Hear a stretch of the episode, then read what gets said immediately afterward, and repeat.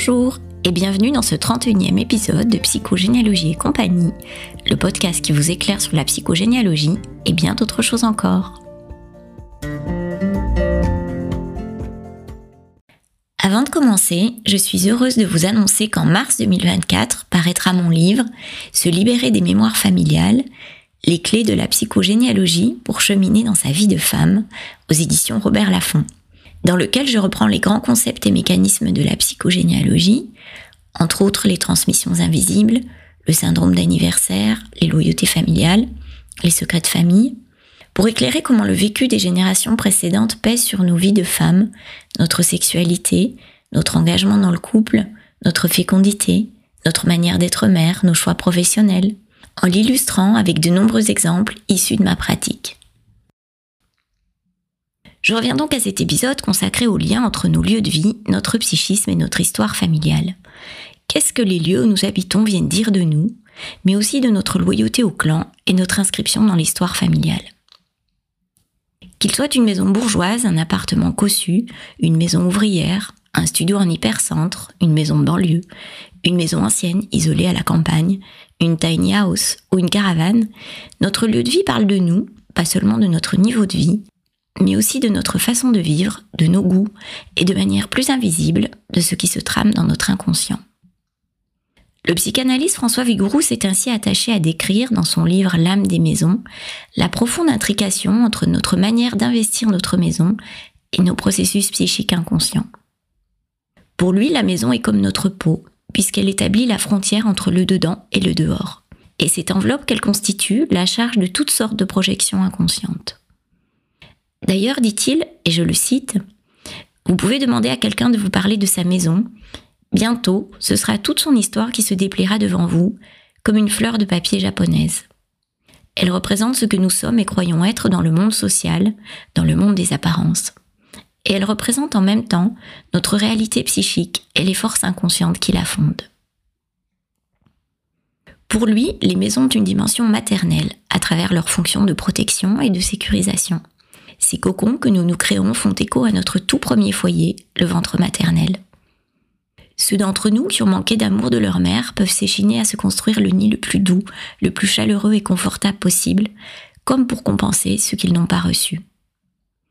Pour d'autres, cette nidification, qui peut concerner tout le logement ou seulement une pièce de la maison, la chambre à coucher bien souvent, est mue par la nostalgie de ce qu'ils n'ont connu dans l'enfance et qu'ils ont la sensation d'avoir perdu.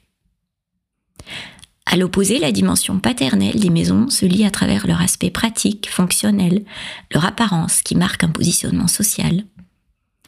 L'absence du père, son manque d'amour, de reconnaissance, se traduirait alors par le besoin d'ériger des maisons massives, charpentées, solides et fonctionnelles. Tour à tour refuge douillet ou lieu pratico-pratique en fonction de ce qui nous habite, les maisons sont aussi des lieux de transformation. Elles nous servent de lieu de passage d'un état à un autre, chaque lieu de vie contribue à notre transformation. Nous le quittons quand nous avons franchi cette étape de notre vie. Parmi toutes les sortes de maisons, François Vigourou évoque, entre autres, la maison de la revanche des enfants humiliés et mal aimés, celle qu'on érige de ses mains pour prouver qu'on peut dépasser le père. La maison de la réussite, clinquante et provocatrice, qui affiche avec orgueil qu'on y est arrivé, malgré les épreuves. Celle qui est constamment en travaux pour un toujours plus, toujours mieux, qui évoque la soif de l'enfant en soi, en mal d'amour ou de reconnaissance. La maison parfaite, où chaque chose est à sa place et doit y rester. Celle où les enfants ne peuvent pas dessiner ou sauter sur les canapés, où l'on ne peut pas vivre tout simplement. Qui est le reflet d'une profonde angoisse intérieure. Tout comme celle où les objets et vivres s'accumulent au cas où. La cuisine déborde de provisions, l'armoire à pharmacie regorge de médicaments, tout le matériel est prévu, jeux de société, équipements sportifs, outils divers, au cas où trahissant ici aussi un profond besoin de contrôle. J'ajouterai la maison du deuil, qui devient un musée où rien n'a bougé, où le temps s'est figé, celle où le fauteuil de l'absent trône toujours au milieu du salon, dans lequel seuls les invités, ceux qui ne sont pas au courant, osent s'asseoir. Celle qui comporte une pièce dans laquelle on ne rentre plus, conservée intacte, triste témoin d'une réalité intérieure dans laquelle le processus de deuil s'est arrêté. Notre lieu de vie est le reflet de nos conflits intérieurs, de nos traumas, qui laissent des traces dans notre manière d'aménager l'espace. Les abus sexuels peuvent donner lieu par exemple à une peur de l'intrusion qui se manifeste par un besoin de sécurité accru, le besoin de fermer les accès, les ouvertures, de boucher les petits trous dans les jointures des fenêtres ou dans les murs, parfois de manière pathologique. Par une forme de déplacement, l'habitation est alors assimilée au corps, comme c'est le cas dans les rêves d'ailleurs, où la maison représente le rêveur, le toit symbolise la tête ou la pensée, la cuisine la relation à la mère, les portes et fenêtres la relation aux autres, la cave évoque le passé ou l'inconscient. Les troubles psychiques se manifestent aussi dans la manière d'investir le logement.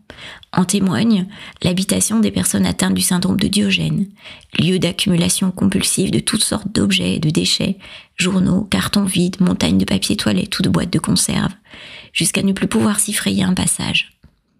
Ou encore l'habitat du paranoïaque. Sécurité renforcée, rideaux épais, volets tirés, stock de nourriture. Chaque chose est rangée selon un ordre méticuleux. Tout ce qui se passe en relation à notre lieu de vie peut nous renvoyer à des expériences douloureuses. L'installation d'un voisin qui a vu sur notre jardin peut réveiller une tempête intérieure, car ce sentiment d'être observé vient rappeler d'autres intrusions. Une demande de quitter le logement pris en location vient réveiller une profonde blessure de rejet. Une petite inondation sans gravité est vécue dramatiquement car elle rappelle un profond sentiment d'impuissance vécu dans l'enfance. Les ancrages dans un lieu ou inversement les impossibilités à s'ancrer viennent aussi parler de nous. L'immobilisme ou le surattachement à un lieu peut évoquer un besoin de sécurité ou une loyauté au clan. Je vous en reparle un peu plus tard. Tandis que les déménagements multiples, l'impossibilité de se fixer, traduisent parfois une peur de l'engagement ou une peur de la routine, qui dans les profondeurs de notre psychisme peut renvoyer à des angoisses de mort. Quand le logement est partagé, ce qui se joue à l'intérieur de l'habitation est à l'image des dynamiques relationnelles entre les membres de la famille. Qui occupe quelle pièce? Qui s'investit le plus dans l'aménagement et l'entretien du logement? Comment le couple se répartit-il l'espace? Où se trouve la chambre des parents? Quel espace est accordé aux enfants? Y a-t-il un endroit où tous peuvent se retrouver pour partager un repas? Ou la table à manger est-elle recouverte de papier et de dossiers multiples? Chacun a-t-il son espace d'intimité ou tout le monde peut-il entrer dans chaque pièce à sa guise? Les réponses à ces questions sont souvent révélatrices de ce qui se vit dans les relations, comme si notre manière d'habiter était un livre ouvert sur notre manière d'investir le couple ou la famille. D'ailleurs, en thérapie familiale, un dessin de la maison peut être demandé à chaque membre de la famille pour identifier les perceptions de chacun autour du lieu de vie et décrypter les dynamiques familiales à l'œuvre. Au moment où la famille éclate, les enjeux autour de la maison sont encore révélateurs de ce qui se joue, qui part, qui reste. Et si le logement ne se vendait pas au moment du divorce, car quelque chose est resté en suspens dans la relation? Enfin, notre habitat traduit aussi plus globalement l'état de notre relation aux autres. Est-il un endroit accueillant qui brasse du monde où chacun est le bienvenu, ou plutôt une forteresse dans laquelle personne ne rentre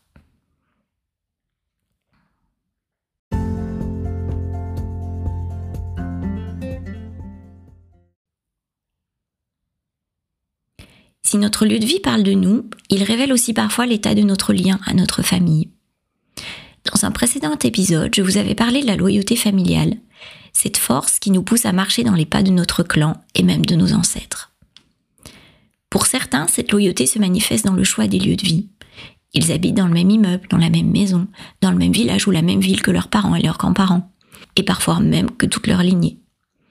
Ils ne sont jamais partis, ou sont partis puis revenus, ce qui en soi n'est pas un problème si ces choix ont été faits en pleine conscience et non pas guidés par un sentiment de culpabilité invisible.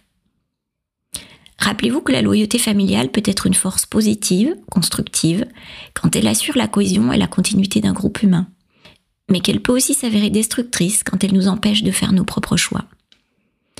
Si vous restez dans la même ville ou la même région que vos parents parce que vous vous en sentez obligé pour vous occuper d'eux, alors que vous avez des envies d'ailleurs, vous risquez de passer à côté de votre propre vie. Lors des crises de passage, comme la crise de la quarantaine, ou lorsqu'ils se sentent étouffés, certains éprouvent le besoin de mettre une distance géographique entre eux et leurs parents pour se dégager de cette loyauté. Certains partent même à l'autre bout de la planète.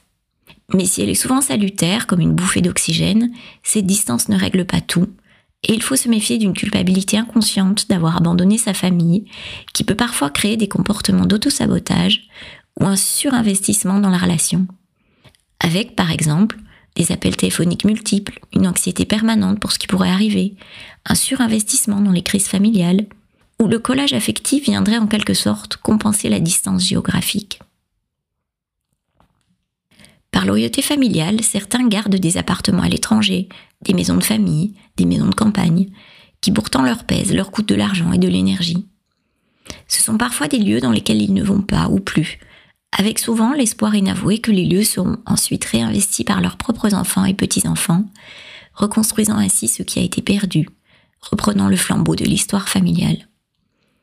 Bien sûr, cette fidélité au lieu parle aussi du deuil, de leur capacité à lâcher et aller de l'avant.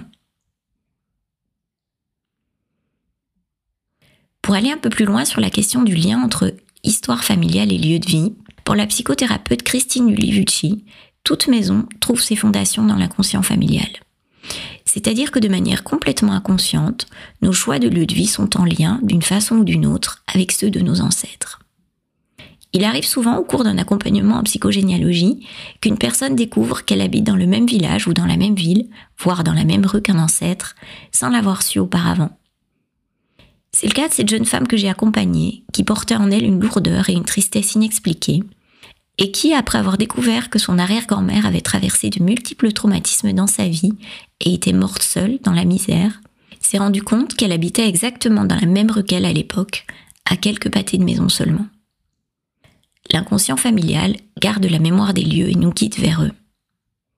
Je pense aussi à cette autre femme que j'ai accompagnée, qui au cours de son parcours thérapeutique s'est sentie profondément reliée à son arrière-grand-mère morte avec son fils sous les bombardements alliés à la fin de la Seconde Guerre mondiale. À l'occasion d'une formation qui avait lieu dans la ville où vivait auparavant cet aïeul, elle a décidé de se mettre en recherche de l'endroit où elle avait vécu et était décédée, pour se rendre compte que l'immeuble bombardé avait été reconstruit et n'était autre que l'hôtel dans lequel elle se trouvait. Les lieux de vie qu'on achète ou qu'on loue sur un coup de cœur, sans vraiment comprendre pourquoi celui-là plutôt qu'un autre, les endroits où l'on se sent d'emblée chez soi, avec un sentiment de déjà-vu, recèlent certes souvent des éléments qui nous rappellent notre enfance. Ce sont parfois des bruits, des odeurs, la manière particulière dont les pièces sont agencées ou l'ambiance du jardin. Mais ils peuvent aussi renvoyer beaucoup plus inconsciemment à des lieux habités par nos ancêtres. L'inconscient familial ne véhicule pas que des mots, mais aussi des images, des sensations, des sons, des odeurs, ainsi, certaines personnes qui s'installent dans un pays étranger s'étonnent de leur familiarité avec leur nouvel environnement, les odeurs, les bruits, les couleurs, et découvrent ensuite qu'un de leurs ancêtres est originaire de ce pays. La manière d'investir le logement, être propriétaire ou locataire, peut aussi venir répéter un scénario de l'histoire familiale, tout comme la manière d'y vivre, d'attribuer les espaces à chaque membre de la famille. J'ai ainsi accompagné une femme qui souffrait d'une relation très conflictuelle avec son adolescente et qui a pris conscience qu'en lui aménageant un studio dans le jardin à l'âge de 14 ans, elle ne lui avait pas offert son indépendance comme elle le croyait, mais qu'elle avait plutôt rejoué symboliquement sa propre exclusion du domicile familial au même âge, qui venait elle-même faire écho à l'envoi de sa mère en pension religieuse dans une région éloignée au même âge également. Dans cette famille, depuis trois générations, l'enfant était éloigné physiquement ou symboliquement de la famille à 14 ans. L'absence de mots sur le sentiment d'être rejeté poussant chaque génération à reproduire l'histoire familiale. La répartition des chambres entre les enfants, la place et l'importance de chaque pièce, comme la cuisine ou le bureau, peuvent renvoyer à l'histoire familiale. Quelle a été la place des filles et celle des garçons dans la famille? Quelle est la relation à la nourriture ou au travail? Les mouvements en lien avec le lieu de vie peuvent eux aussi être éclairés par l'histoire familiale. Les déménagements multiples, l'impossibilité de se fixer quelque part, peut renvoyer à des mémoires de migration ou être en lien avec un ancêtre qui a eu une vie trépidante. Et à l'inverse, l'impossibilité de quitter un lieu, quand elle n'est pas due à la loyauté familiale ou un traumatisme personnel, peut parfois être éclairée par un traumatisme vécu par la génération précédente. J'ai ainsi accompagné un homme qui avait des difficultés à sortir de chez lui, il arrivait à descendre dans les magasins de son quartier, mais pas plus, car il était submergé par l'angoisse dès qu'il s'aventurait plus loin. Son grand-père, résistant, était parti se cacher dans la forêt pour échapper à une possible arrestation par les soldats allemands. Abattu ensuite dans la forêt par les Allemands, il n'est jamais rentré chez lui. L'inconscient familial véhicule alors l'idée que partir de chez soi, c'est mourir. Les mémoires de guerre, et particulièrement les mémoires de déportation, sont à explorer pour éclairer un empêchement à quitter un lieu. Dans d'autres situations, ce sont des mémoires de migration qui se sont mal passées, qui peuvent mettre un frein au déménagement, au changement de lieu, de ville, de région, de pays.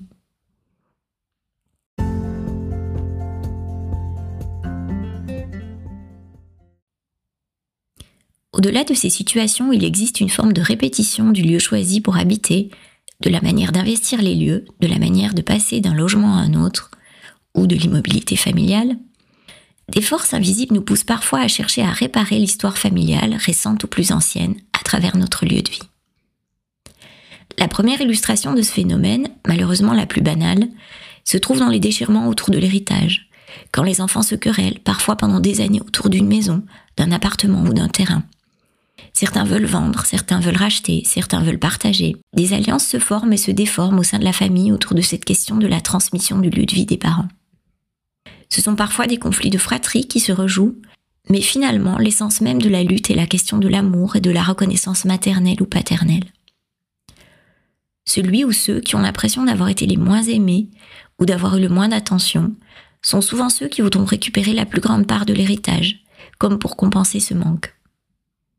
Comprendre les enjeux qui se cachent derrière les querelles autour des successions, parfois depuis plusieurs générations, car rappelez-vous qu'il existe un grand livre des comptes dans chaque famille, permet de changer notre perception et peut aider à lâcher du lest. Pour François Vigouroux, les disputes autour de l'héritage des lieux de vie peuvent aussi renvoyer à la question du deuil du parent disparu. Il donne ainsi l'exemple d'une famille où les trois enfants se déchirent depuis plus de 20 ans autour de la vente de la maison de leur mère décédée. Tour à tour, l'un veut vendre, l'autre non, et le troisième s'allie avec l'un ou l'autre, bloquant ainsi depuis des années la sortie de l'indivision. Pour lui, et je le cite, la maison représente le corps de la mère. En se battant, ils font comme s'il existait toujours. Continuer à s'affronter pour cette demeure, c'est une façon de maintenir la mère en vie. La sortie de l'indivision signifie la véritable prise de conscience de sa mort. La maison symbolise la personne disparue, et quand sa mort a impliqué une culpabilité inconsciente, comme en cas d'accident ou de suicide, sauver sa maison d'une vente à des inconnus ou la sauver d'une destruction est une tentative de réparation. Sauver la maison à défaut d'avoir pu sauver l'être aimé. Pour réparer l'histoire familiale, certains rachètent une maison, un domaine, parfois même un château qui a appartenu à leurs ancêtres pour le ramener dans la famille. Rendre ce qui a été pris, parfois injustement. Ils s'y acharnent d'autant plus longuement qu'ils portent à l'intérieur d'eux un sentiment de déloyauté à leur famille, en lien avec le choix de leur conjoint, de leur métier ou un éloignement géographique par exemple. D'autres passent leur vie à rénover un château, un fort, une ferme, sans savoir que dans les générations précédentes, un aïeul en a été dépossédé par un coup du sort, achevant ainsi l'inachevé de leur ancêtre.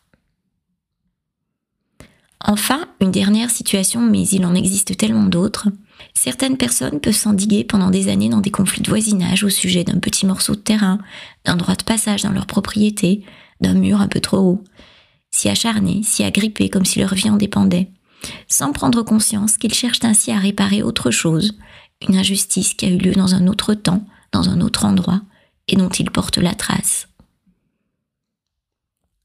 Comprendre que l'on mène des combats qui ne sont pas les siens permet de déposer les armes et de se consacrer pleinement à sa propre vie.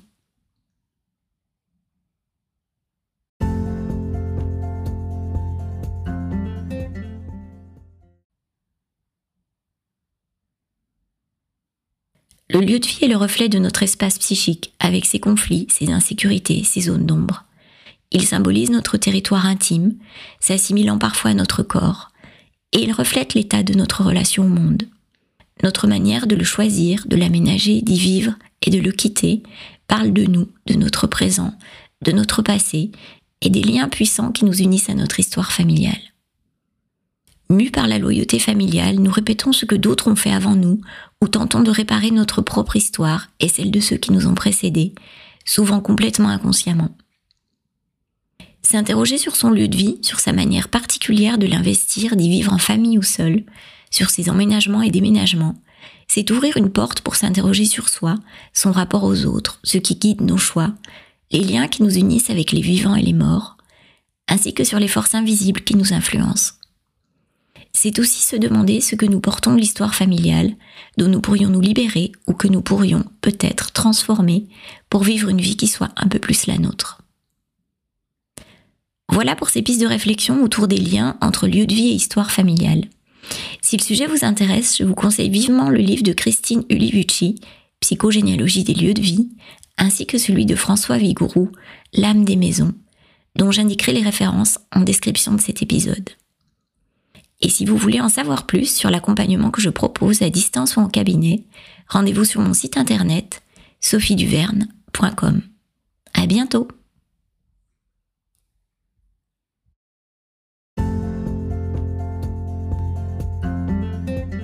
Si vous avez aimé ce podcast, dites-le avec des étoiles et abonnez-vous pour le recevoir dès sa sortie.